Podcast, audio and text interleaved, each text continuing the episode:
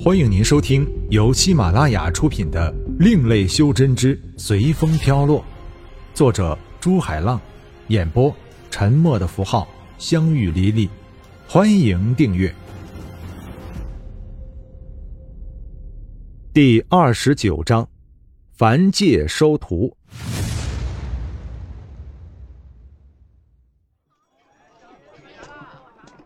前辈就不要折煞晚辈了。前辈的仙剑岂是晚辈敢奢望的？随着声音，门口出来一个五十多岁的老者，对着方程鞠躬行礼道：“天宇一看就知道是一个才修炼到心动初期的修真者。我说卖了就卖了，至于你买不买，那是你的问题。”方程道：“前辈真的要卖这把飞剑吗？那前辈要多少钱愿意卖？”老者欣喜的问道：“钱就不要了，只要你能办到一件事，这把剑就是你的了。”方成道：“我知道前辈要晚辈办的事是。”老者疑惑道：“如果连这把剑的主人都不能做到，那自己就更不可能了。”老者一直认为方成的修为比自己高很多。你只要医好我姐姐的病，这剑就是你的了。方成道：“前辈的姐姐，不知道是哪位前辈。”老者现在开始有些失望了。如果眼前这个人是修真者，那他的姐姐肯定也是。如果修真生病，那肯定是打斗的时候受伤了。如果眼前的修真者都不能救，那自己不是什么前辈，只是一个普通的凡人。淋了雨以后得了风寒，就劳您帮忙救治一下了。这把剑就算是给您的报酬吧。天宇抱着方婷走过来道：“他是看到这位老者，所以才用您。殊不知他自己的年龄恐怕要比他大好几倍了。”姐夫，你来了。其实我并不是什么前辈，这剑是我姐夫的。显然，前半句方程是对天宇说的。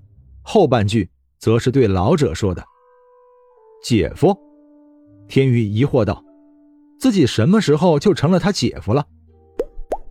方程小跑到天宇身边，小声道：“你都抱了我姐了，你还想耍赖不成？你自己看看，你现在还抱着呢。”天宇语塞，忘了自己是一个修真者，对男女之事大可不必介怀。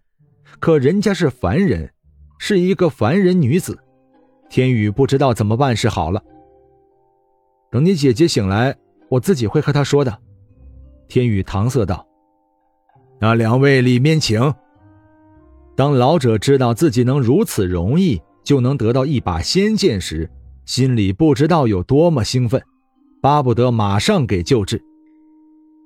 半个多小时过后，老者带着满脸的疲劳来到天宇他们面前：“我姐的病治好了吗？”方成迫不及待地问道：“你的修真出现了错误。”天宇这时才发现，老者虽然修炼到心动初期，但他的修炼方法完全是错误的。一个心动期的修真者救助一个凡人，是不用多么劳累的，就像一个杀老虎的人杀死一只兔子那么容易。老者的眼里顿时闪现出光芒，咚的一声，跪在天宇的面前。请前辈收晚辈为弟子吧。方成傻眼了，他知道天宇根本就和他一样，并没有什么特别的，甚至连自己也不如。可他奇怪的是，天宇却说道：“起来吧，你是自己修真的吗？还是别人教你的？”回师尊，是我自己琢磨修真的。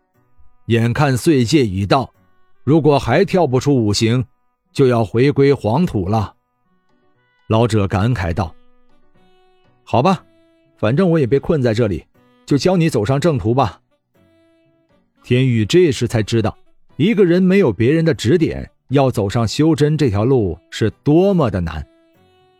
姐，方程说到这里，才想到天宇不是自己姐姐可以高攀得起的，硬生生把“夫”咽了下去。大哥，你不是没有？我并没有说自己没有神通啊，只是被别人封住了，用不出来而已。天宇说到这里，才想起自己这几天来根本没有去想过怎么破除封住自己的禁制。难道自己真的有点留恋现在的生活，而潜意识里排斥去破除禁制吗？天宇想到。师尊被别人封了神通，这里谁有这个能力呀？老者问道。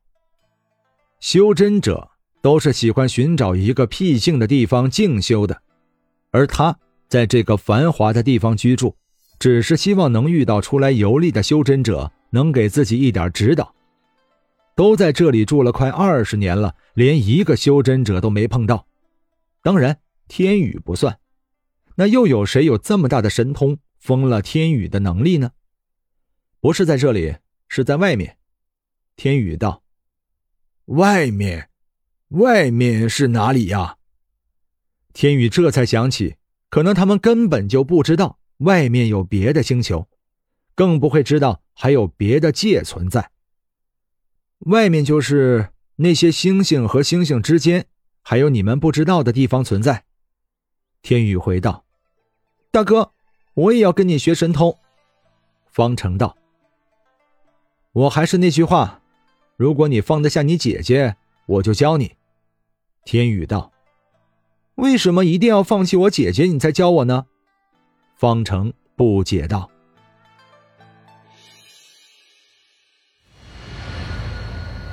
本章播讲完毕，感谢您的收听。